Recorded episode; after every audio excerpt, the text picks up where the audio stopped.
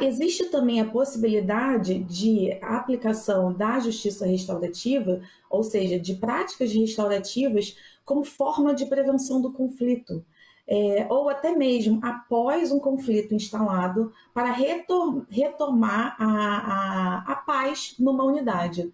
E sobre esse ponto específico, eu posso trazer aqui como exemplo a atuação da CMA na unidade feminina PAC-GC, por meio de uma é, cooperação com a Força Tarefa de Gaze, que também foi instalada com o objetivo de minimizar ou de enfrentar a questão da violência institucional. E o Ministério Público, ele, como um braço é, que mostra a justiça restaurativa como um caminho efetivo, ele também acaba se colocando como um pacificador social. A partir dessa oitiva inicial, que é de suma importância, é, é, um direito dele, é um direito do adolescente, é possível que a gente já aplique medidas protetivas a esse adolescente.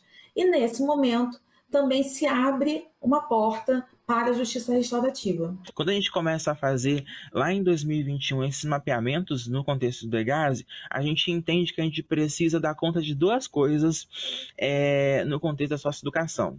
Uma das coisas é a gente precisa cuidar e olhar para os servidores que trabalham no sistema socioeducativo. A gente precisava também é, estabelecer alguma estratégia para conseguir é, acessar os adolescentes nesse período. A gente então pensou em ofertar escutas.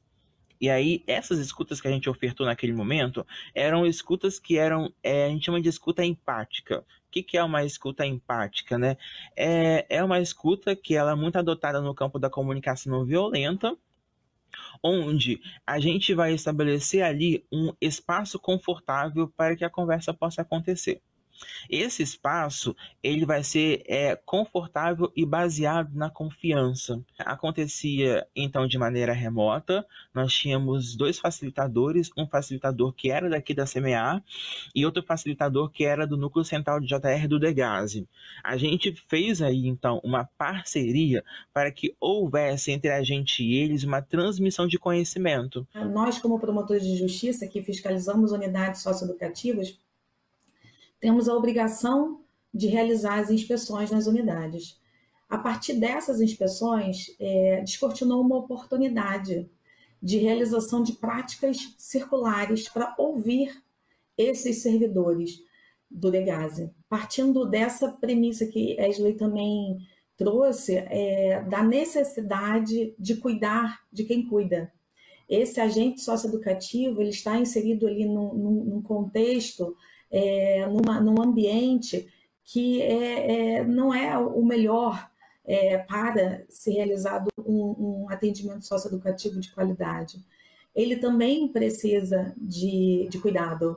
Então, é, nós, junto com Wesley e a equipe da CMA, nós íamos nas unidades e sentávamos em círculo e é no momento de ouvir os agentes socioeducativos, as equipes técnicas, as, os diretores, era, era realmente um momento é, que nunca tinha acontecido antes. A ideia desse projeto é ampliar para que nós tenhamos um, um, um programa de justiça restaurativa na socioeducação, que não abranja apenas a escuta do adolescente dentro da unidade, que não abranja apenas é, processos circulares com servidores das unidades socioeducativas, mas que possam perpassar também a parte é, externa, como a polícia, como é, a, a, o sistema de saúde, o, o, os conselhos tutelares, é, abrangendo também famílias, a comunidade e também